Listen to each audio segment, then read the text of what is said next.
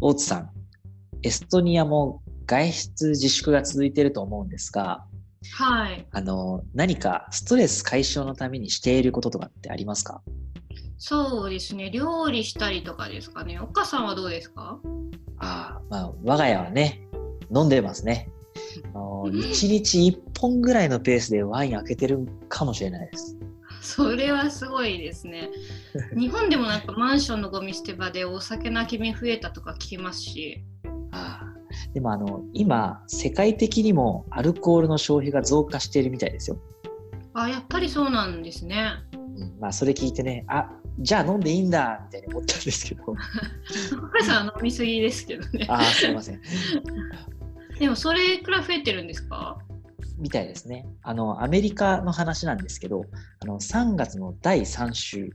全国でのアルコールの飲料販売額が前の年と比べて55%も増えたそうですよ。うん、急増じゃないですか。オンラインで買う人も増えてるんでしょうね。うん、そうですね。同じくあの前の年と比べてオンラインでの販売額っていうのは243%にまで増えたそうです。それはすごい。皆さんどんなお酒飲むんですかね？特に大きく伸びたのがあのテキーラやジンみたいなスピリッツあとカクテルですねこれが売り上げがあの75%アップしたみたいですよえーみんな強いお酒飲みたいんですかね。まあそうかもしれないですね、まあ、ちなみにワインは66%アップビールは42%アップでしたうんそれだけ支出も増えますよね。そうですね、まあ、1人当たりのね単価も上がったみたいですよまあレストランやバーで支払うのに比べるとそれでも安いでしょうからね。うんまあ、確かにあの缶入りのカクテルの販売が3桁台かな伸び率になったりあとアマレットみたいな甘いリキュールの人気も高まっていたり、ね、しますねうーん外でお金を使わない分自宅での時間をリッチに過ごしたいのかもしれないですね。うん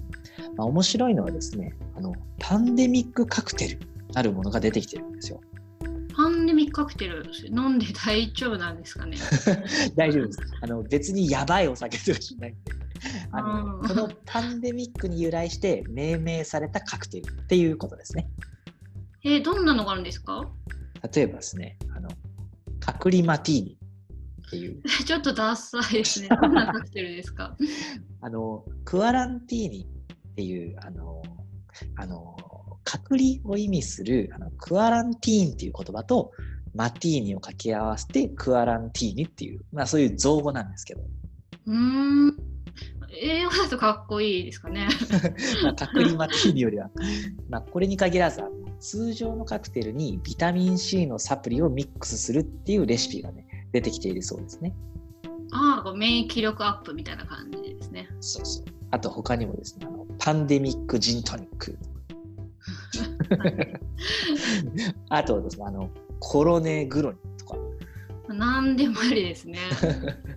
まあ、もちろんね、ウイルスへの効果はないんで、あくまで遊び心っていうことなんですけど、うーん、まあ、でも作るのも楽しそうですね。まあ、ズーム飲みとかで飲んだら盛り上がりそうですし。うん、そうかもしれませんね。まあ、ただね、何事もこうやりすぎは良くないっていうことで、まあ、あの、うんうん WHO なんかもね、あの、たくさんアルコールを摂取するっていうのは逆に免疫力も下げるので、この時期、このパンデミックには逆もう本当危険っていうふうにね、言ってますし。うんうん、まあそういうことですよ、お母さん。